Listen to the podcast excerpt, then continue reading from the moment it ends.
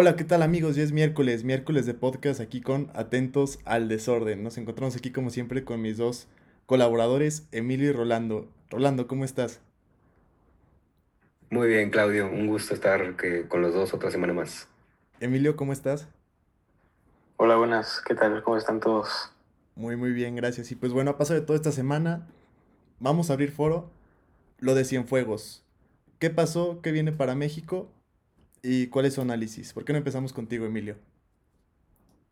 Güey, es que el tema de Cienfuegos, la verdad es que agarró a todos de en curva. Nadie hubiera pensado que un general de las Fuerzas Armadas en México terminara siendo investigado y al final capturado por la DEA.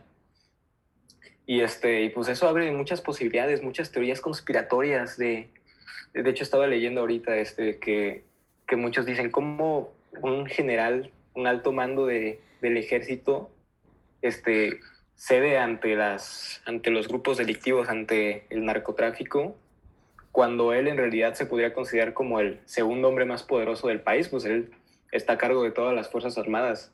Entonces este, está muy interesante ver eso y también va a estar interesante ver qué puede pasar con los allegados a Cienfuegos, que no solo es el gobierno de Enrique Peña Nieto, sino también las Fuerzas Armadas, que, hay que aclararlo, trabajan, siguen trabajando para el gobierno de Andrés Manuel y seguramente este, ahorita el, también el señor Crescencio, que es, si mal no recuerdo, también trabajó para Cienfuegos, igual y pudo estar medio involucrado, entonces va a estar interesante qué puede pasar. No, y que aparte los, el ejército ahorita tiene un rol súper, súper importante por encima de cualquier otra institución, porque pues tienen para empezar el corazón de la 4T y del proyecto político de AMLO, que es Dos Bocas, tienen creo que dos tramos del tren Maya, y tienen el control de aduanas, que por eso Y el aeropuerto. Y el aeropuerto. Entonces, imagínate donde se desate una red de corrupción enorme, no sería solo un impacto político, también económico, y moralmente acabaría la 4T, yo creo. Sí, la verdad es que está muy triste. ¿Pero qué ibas a decir, Rod? Yo creo que, que, sorprendió a todos cuando... Yo, yo me enteré por el, por el tweet que puso Marcelo Ebrard, el secretario de Relaciones Exteriores de México, el 15 de, octubre cuando le informaron, o sea, se le fue informado y él nos informa que Cienfuegos había sido arrestado en Los Ángeles este, por la DEA, o sea, que la orden vino directamente de la DEA, que es este, pues la, Agencia Federal Antidrogas de Estados Unidos. Y estoy de acuerdo que es muy sorpresivo, es una detención histórica, nunca había pasado que se arrestara un secretario o un exsecretario de la de la defensa y si lo conectamos un poco con el caso de García Luna, que fue exsecretario de Seguridad Pública durante el sexenio de Calderón 2006-2012, eh, pues vemos que ya van dos sexenios eh, manchados por, por la corrupción en, en, esta área tan delicada en México como es el, el narcotráfico. Y pues eso internacionalmente no, no da una buena, no, no se percibe bien, ¿no? o sea, se está viendo que a nivel gobierno de México hay corrupción por todos lados. No, y es que, ¿sabes qué es lo peor también? Que al parecer ni siquiera se le avisó al gobierno. O sea, ni Andrés Manuel, ni Marcelo Ebrard, y tal vez ni el embajador de Estados Unidos en México sabía lo que iba a pasar. De hecho, ya está viendo... Pero ¿sabes por qué es eso? Se supone que el, que el gobierno mexicano nunca había abierto una carpeta de investigación en contra de, del general Cienfuegos pero Estados Unidos ya, ya le llevaba siguiendo la pista desde hace años. Sí, como tres Entonces, años. Yo creo que por eso también el gobierno de México, como a nosotros los, los agarraron en curva, y de todos modos, para como, como esa sorpresa, pues hemos visto muchas personalidades que son muy simpatizantes de la 4T tratando de adjudicar este hecho como un logro de la 4T.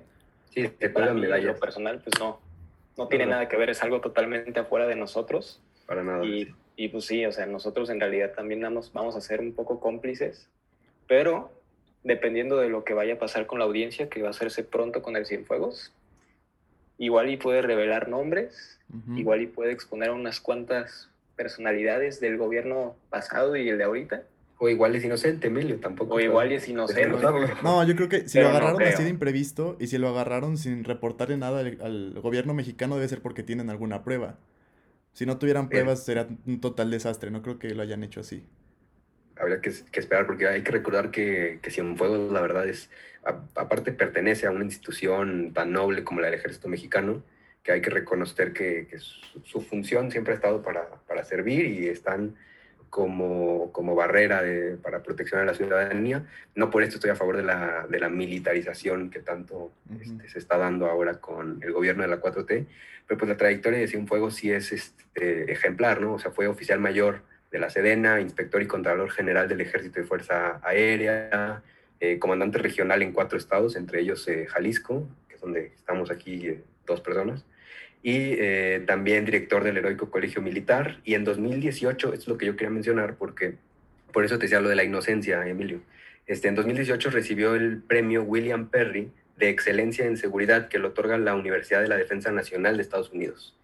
Entonces, o sea, esto es un punto como muy que dices, bueno, es un hombre que la verdad, pues el beneficio de la duda se le puede dar porque está en una institución que tiene, pues como este, no sé cómo llamarlo, pero que es incorruptible, ¿no? Que los militares no se pueden corromper y que están para lo que están. Pues sí, o sea, es un hombre de trayectoria, nadie le cabe duda a eso. Es una persona de muchísimo prestigio en las Fuerzas Nacionales de México, pero de todos modos siento que eso termina siendo un poco irrelevante porque como ya vimos, pues están los cargos. Y también hemos visto otros casos de personas que son altamente ejemplares en sus carreras académicas e incluso en algunos puntos de sus carreras públicas, Ahorita el ejemplo que se me ocurre es Luis Videgaray, que por cierto también es uno de los más involucrados en esta posible red de corrupción que existe en el gobierno de, Peña Nieto. Pues él es una persona brillante, o sea, estudió en el, economía en el ITAM, tuvo su posgrado creo que en una, en una universidad de la Ivy League, eso sí estoy seguro, y pues es una persona formidablemente inteligente, ahorita pues sigue trabajando en el MIT en algo de inteligencia artificial, pero de todos modos, en la audiencia que se le hizo a Emilio Lozoya, que también es uno de los implicados en los actos de Odebrecht y demás actos de corrupción que ocurrieron en el sección de Peña Nieto, pues él es el que es más sonado que ser como el orquestador de todos estos actos de corrupción. Entonces siento que al final la trayectoria pues termina siendo manchada por un, un simple acto malo que hayan hecho en su carrera. Y obviamente existen las pruebas, entonces pues algo han, algo han de tener para que ya lo sentencien a una, un buen periodo en la cárcel, digo yo. Sí, y el, que, el problema también con estos juicios y las acusaciones que hacen desde los juicios este, es que todos tienen cola que les pisen. Entonces, al final va a ser una herramienta política que se, se puede usar a favor de quien sea, incluso del presidente. Pero también me sonaba mucho y lo que decía Rolando y lo que vi en muchas noticias que decían que el ejército es de las pocas instituciones que todavía tienen un poquito de confiabilidad. Y yo estaba viendo una entrevista con Barry McCaffrey, que fue quien encabezó en Estados Unidos la política para el control de drogas, y hablaba muy, muy, muy bien del ejército mexicano, pero así, extremadamente bien. Sin embargo, dice que Estados Unidos ahorita tiene sus precauciones, porque ya ha habido varios casos como el de, como el de García Luna, como el de José de Jesús Gutiérrez, que supuestamente son personas impecables, y cuando le buscan un poco, cuando rascan un poco, se enteran que tienen nexos con el narcotráfico, lavado de dinero, extorsión y todas estas cosas que ya se vienen mencionando y que de, las que acusan al, al general Cienfuegos. Y otro, otro punto que, para ir cerrando esto, es la vulnerabilidad, las pruebas que mencionabas tú, Emilio, y también eh, Claudio, la, la vulnerabilidad de México ante el espionaje de Estados Unidos porque nadie sabía, o sea, entonces, ¿a quiénes más no están espiando? Porque justamente se dice que tienen los mensajes de un BlackBerry de Cienfuegos, ¿no? Entonces, este, pues estas operaciones secretas que siguen sucediendo y no son de las películas viejas. Sí, exacto. Imagínate, agentes tres años aquí y nadie supo nada. Está muy raro. Es que también, pues yo creo que muchos de ustedes este, han visto la serie de Narcos, que es muy buena, por cierto, se las recomiendo. O sea, tiene muchas fallas en lo que en realidad pasó, pero sí más o menos cuenta una noción de lo que de los hechos.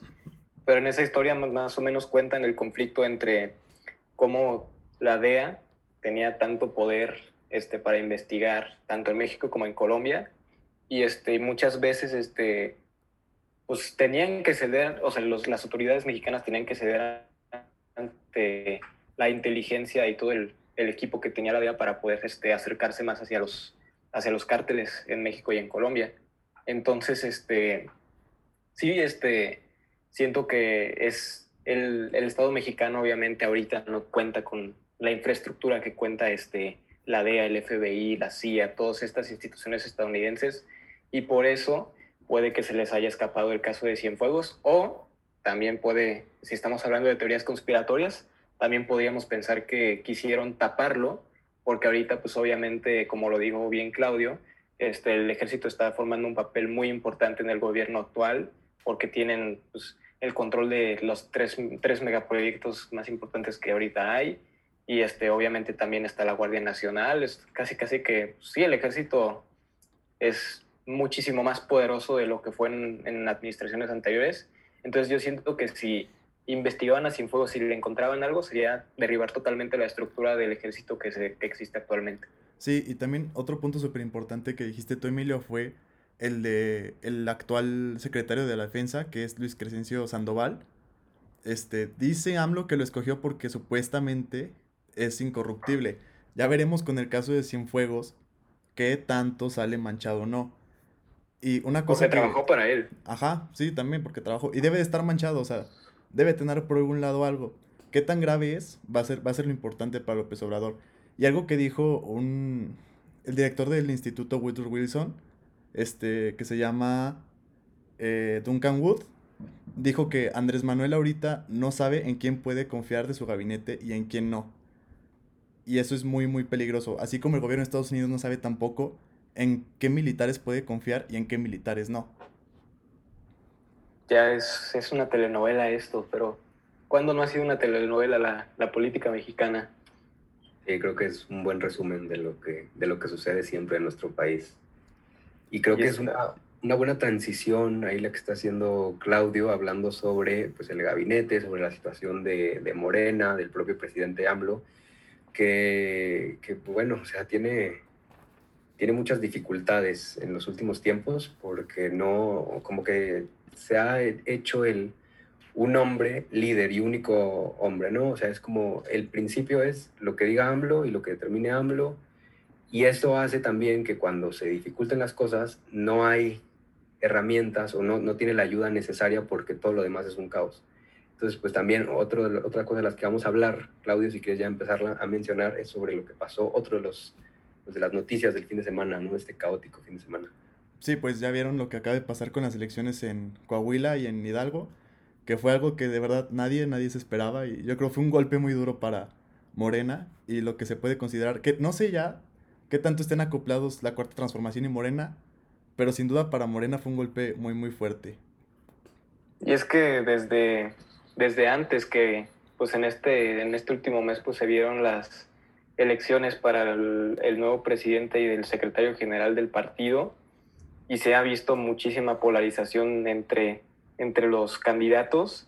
Y eso también demuestra que ahorita Morena este, podría estar en una crisis de liderazgo porque obviamente en algún momento Andrés Manuel pues ya no va a seguir en la vida pública, tal vez va a ser pronto después de que se acabe su sexenio, eh, su sexenio perdón, pero este, desde, ese, desde ese momento yo siento que se está empezando a ver la debacle de, del poderío que tiene Morena sobre toda, toda la vida pública de México. Y obviamente ahorita, este, que no lo, había, no lo ha mencionado Claudio aún, pero pues en Hidalgo y en Coahuila, que fueron las elecciones de este domingo, los resultados se ven favorables para partidos que vamos a llamar conservadores, porque así los denomina nuestro presidente. Entonces, este, pues va a perder dos estados, es lo más probable, y eso de cara al 2021 podría marcar más o menos una tendencia, no sé, este, ojalá y sí, porque yo personalmente pues no soy muy simpatizante del gobierno actual, pero este, sí, sí se vio que, que aparte, o sea, las elecciones fueron limpias, no sé, este, ¿qué piensan ustedes? Yo estoy de acuerdo con, con lo que mencionas, que es una, pues puede ejemplificar lo que vimos el, el fin de semana, lo que puede pasar en el 2021 cuando sean este, mayores, ¿no? que son elecciones cruciales, podría decir como de medio término. Voten, voten. Para el presidente. Y, y, también estoy considero que, como lo mencionaba y lo, lo, lo, repetiste tú, desde el punto de las elecciones para la dirigencia de Morena, pues que sí, o sea, realmente el partido no está ayudando para nada al presidente y creo que las acciones del presidente tampoco ayudan al partido porque vemos que en Coahuila se lo lleva de calle las elecciones el PRI y en Hidalgo pues este, también Morena no es de los, de los ganadores. Entonces pues se ve que no, no está funcionando su estrategia. Sí, el PRI puede ser no, no, el partido hegemónico actual y no llega ni a ser la sombra de lo que fue, pero si algo tienes que está en todos lados. Y eh, tú a la comunidad rural que vayas, a el municipio que vayas, vas a encontrar ahí un candidato en el que tú puedes poner tu voto por el PRI. Y yo por creo sus que mochilitas. sí, mu- mucho abandono al campo, sobre todo en el norte, y el PRI es el- la opción que está a la mano sobre todo. Y por eso se lleva también de calle las elecciones contra Morena. ¿Va a Sí. resucitar el PRI? No lo sé. O sea, yo lo veo complicado, la verdad. Y también lo que tú dices, Emilio, de voten, súper importante, porque solo hubo un 39% de participación. Es lo que iba a decir, que estuvo muy preocupante que, bueno, también en, en las elecciones federales del 2018, pues, este, no hubo la participación, o sea, fue el que más participación tuvo, pero de todos modos, o sea, no podemos llegar a un 80% aunque sea de participación. O sea, la verdad sería muy, muy importante que todos exigieran, bueno, este, ejercieran su derecho del voto, porque después de eso, o sea, ya manifestaron su opinión acerca de la vida pública y también siento yo que tienen más derecho de poder este, reclamar este, los posibles males que, que haya hecho el gobierno que, es, que terminó electo. Entonces, este, también por eso yo siento que es muy importante que voten.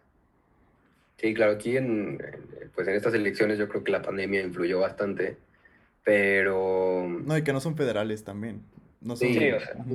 Y, y que realmente en México sí, como lo dice Emilio, hay una participación muy baja en todos estos deberes cívicos y pues que debe cambiar por, por el, por el país y también por el derecho que vas a tener después de poder reclamar. Porque ¿qué puedes reclamar de un gobierno por el que no votaste?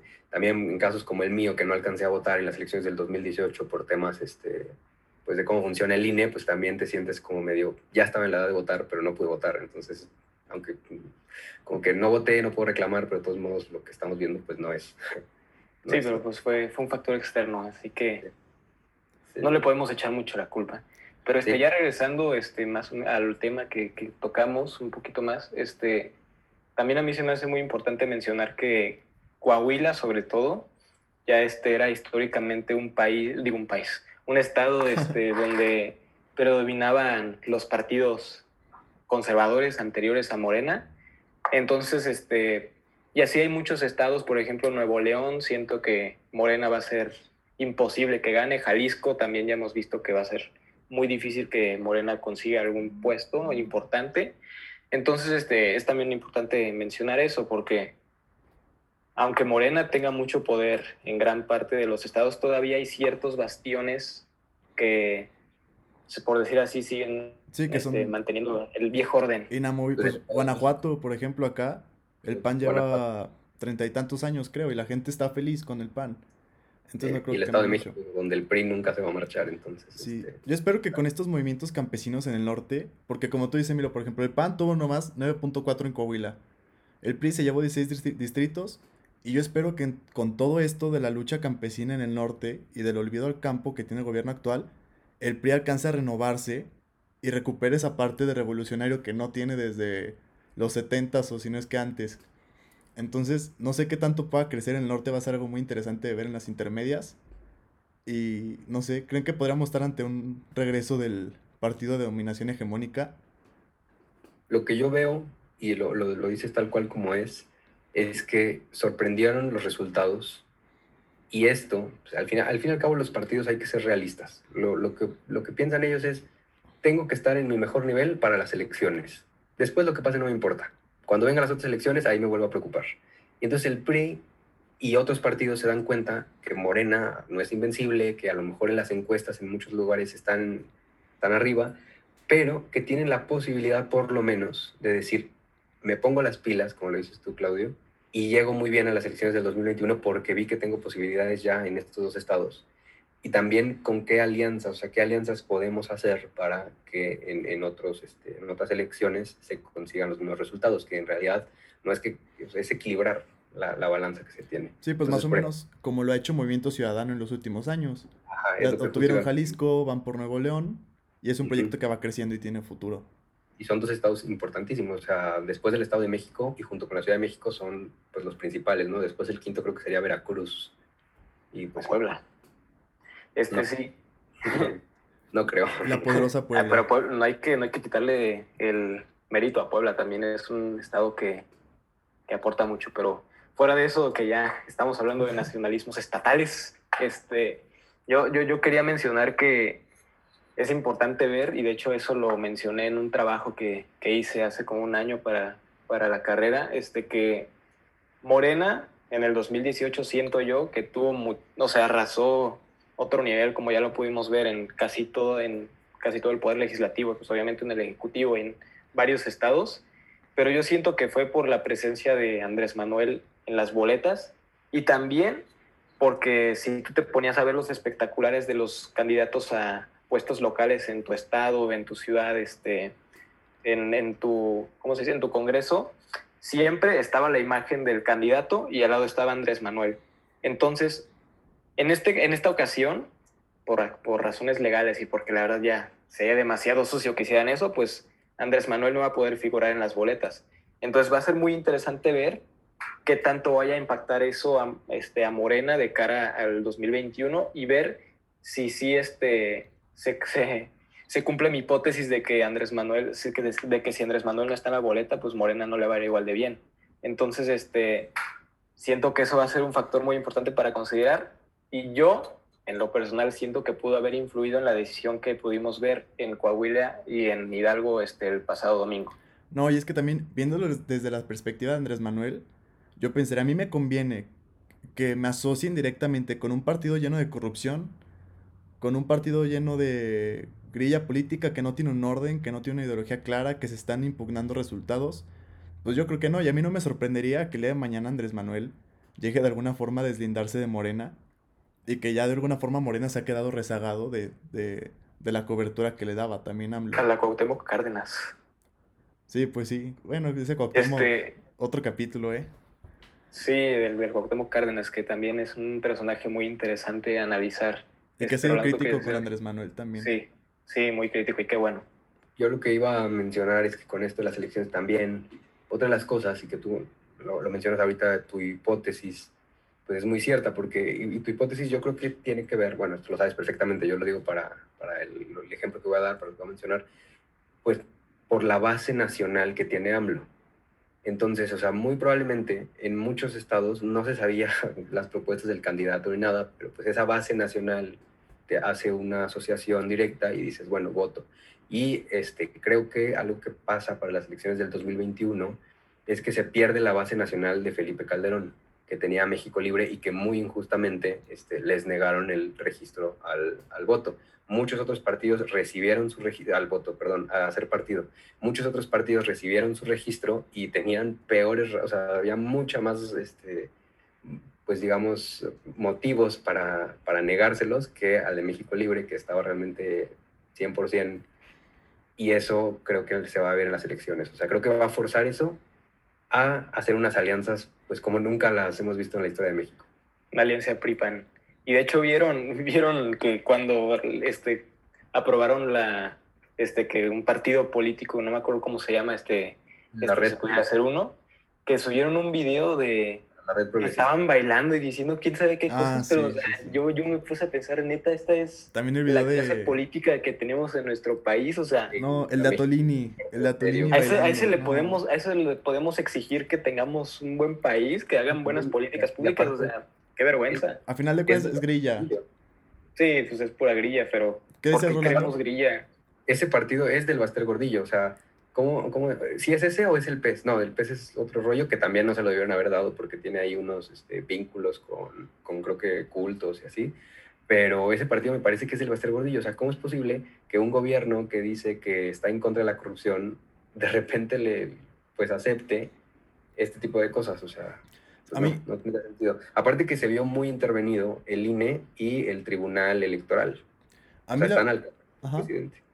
a mí la verdad lo que también me da gusto es que después de tener este, todos los años de dictadura con el PRI, estamos viendo por fin una pluralidad en la democracia de México, cosa que no se ha visto pues, prácticamente nunca en la historia y que es algo que los mexicanos la verdad no vamos a saber bien cómo hacer y va a ser todo un proceso, esperemos, democrático y de lucha social como se ha visto ya hasta ahorita, este, pa para llegar a hacer un sistema realmente equitativo, realmente pluricultural, realmente democrático y es por eso que yo creo que Morena lo que necesita ahorita es lo que fue Morena antes de que llegara al poder. Sí, este, y de hecho, se me olvidó mencionarlo hace rato, pero quería decirlo y creo que va un poco ligado a lo que acabas de mencionar, Claudio. Este, estamos, estamos todos informados que también en el 2021 se va a hacer la famosísima revocación del mandato. Entonces, este, en cierto modo, vamos a volver a ver a Andrés Manuel en una boleta. Pues Entonces, siento que eso es una estrategia para que pase lo que, lo que vimos en el 2018, que, que Andrés Manuel estaba en campaña, por en cierto modo, y también estaban todos los candidatos de Morena. Entonces, si pones otra vez a Andrés Manuel en las, en las boletas y a la vez tienes este, las elecciones intermedias, podemos, este, podría verse que, que Andrés Manuel pueda influir otra vez a que Morena este, agarre sus curules, sus estados, sus puestitos en, en, las, en las gobernaturas y así. Este, este, es, es, una hipótesis también que me gustaría este, ver si, se, si no se comprueba, porque no me gustaría. Pero, este, de hecho, otra cosa que también era muy importante mencionar es que esta revocación del mandato no se iba a realizar en el 2021. No me acuerdo cuándo se iba a hacer, pero no iba a ser en el 2021 y, y de la nada pues la cambiaron a, al 2021.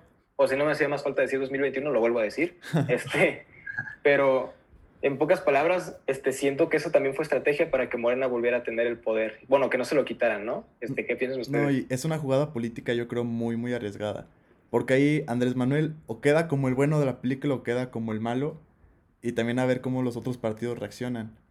También lo que yo les decía de, de la oposición y de Andrés Manuel otra vez como candidato, a ver qué otros lideratos se perfilan para, para gobernar, para gobernadores y para...